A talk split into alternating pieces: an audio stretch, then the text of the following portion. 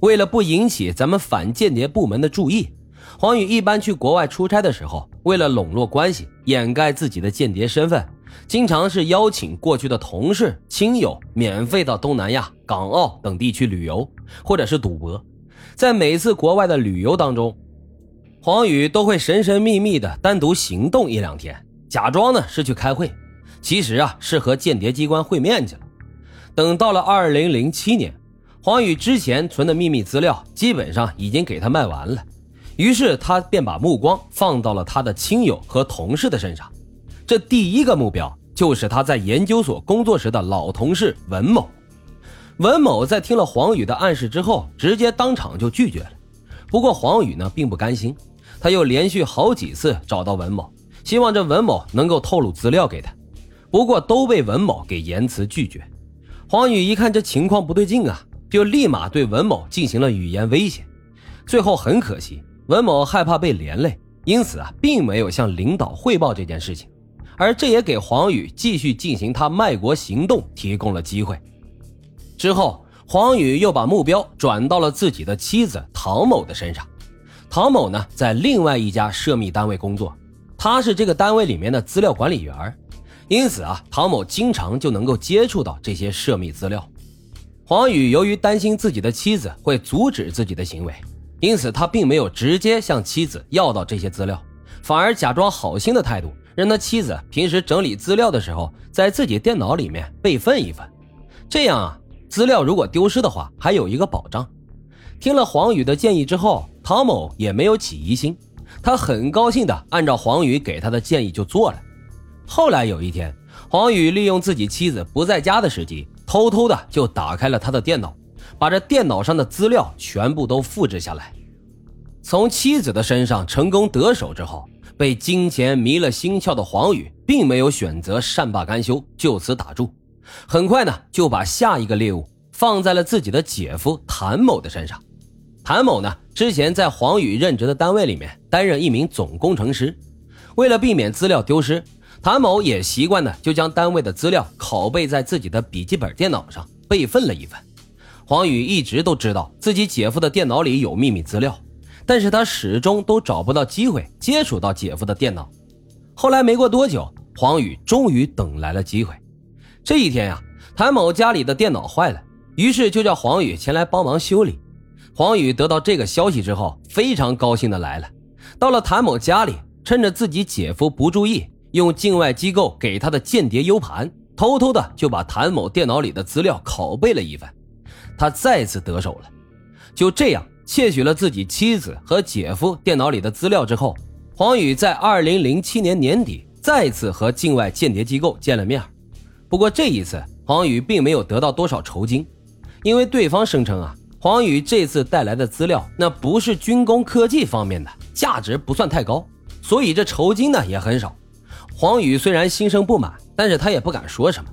后来回国之后，黄宇就决定洗手不干了，因为他内心始终还是害怕的。一旦被发现，那轻则坐牢，重则枪毙呀，这可是卖国罪啊！可是，在黄宇回家后没过几个月，他又开始动起了歪心思。那这是为啥呢？因为通过出卖情报来赚钱啊，实在是太容易了。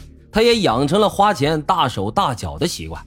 所以上次卖情报赚的钱，很快就让他花，很快就让他给花完了。而这时已经被金钱腐蚀了内心的黄宇，是不可能再踏踏实实的去找一份工作稳定的生活。所以之后啊，为了赚取高额的酬劳，黄宇把目标放在了另外一个涉密科研所的身上。他利用原单位的关系，窃取了郑某电脑上的资料。并且还让郑某等人打探了一下这所科研所最终的研究动态，而且黄宇还窃取了一些科研所的内部刊物，这些所有的资料都被他打包起来卖给了境外间谍机构。尽管黄宇伪装的很好，但是他最终还是留下了犯罪的蛛丝马迹。二零一一年，国家安全机关掌握了黄宇的犯罪证据之后，便对他实施了抓捕。在黄宇被抓之后。安全机关立刻对他的家里进行了一遍大搜查，结果就再次发现了黄宇大量作案的证据。黄宇的护照上盖了很多密密麻麻的海关印章，他出境这么多次，几乎啊都是为了向境外间谍组织出卖情报。黄宇通过出卖情报，一共获取了七十多万美元的酬金。从这酬金的数字上来说，他出卖的情报价值可以说是非常大了。同时，这也间接的表明黄宇对咱们国家造成的伤害也非常大。对于这些犯罪事实，黄宇是供认不讳。最终，他因为间谍罪被依法判处了死刑，剥夺政治权利终身，并且没收剩下的全部间谍经费。此外，黄宇的妻子唐某、姐夫谭某也因为过失泄露国家机密罪，被分别判处了五年和三年有期徒刑。另外，黄宇原先就职的单位里有二十九名涉事人员受到了相应的处分。当事人黄宇为了发泄自己的不满，为了满足物质上的欲望，选择出卖自己的国家当间谍。这种做法不仅葬送了自己年轻的生命。还给自己的家人也造成了巨大的损害，最严重的是，他严重损害了国家的利益，甚至涉及到了国家的安全，因此没有任何理由能够为黄宇开脱，他也必将永远的被钉在历史的耻辱柱上。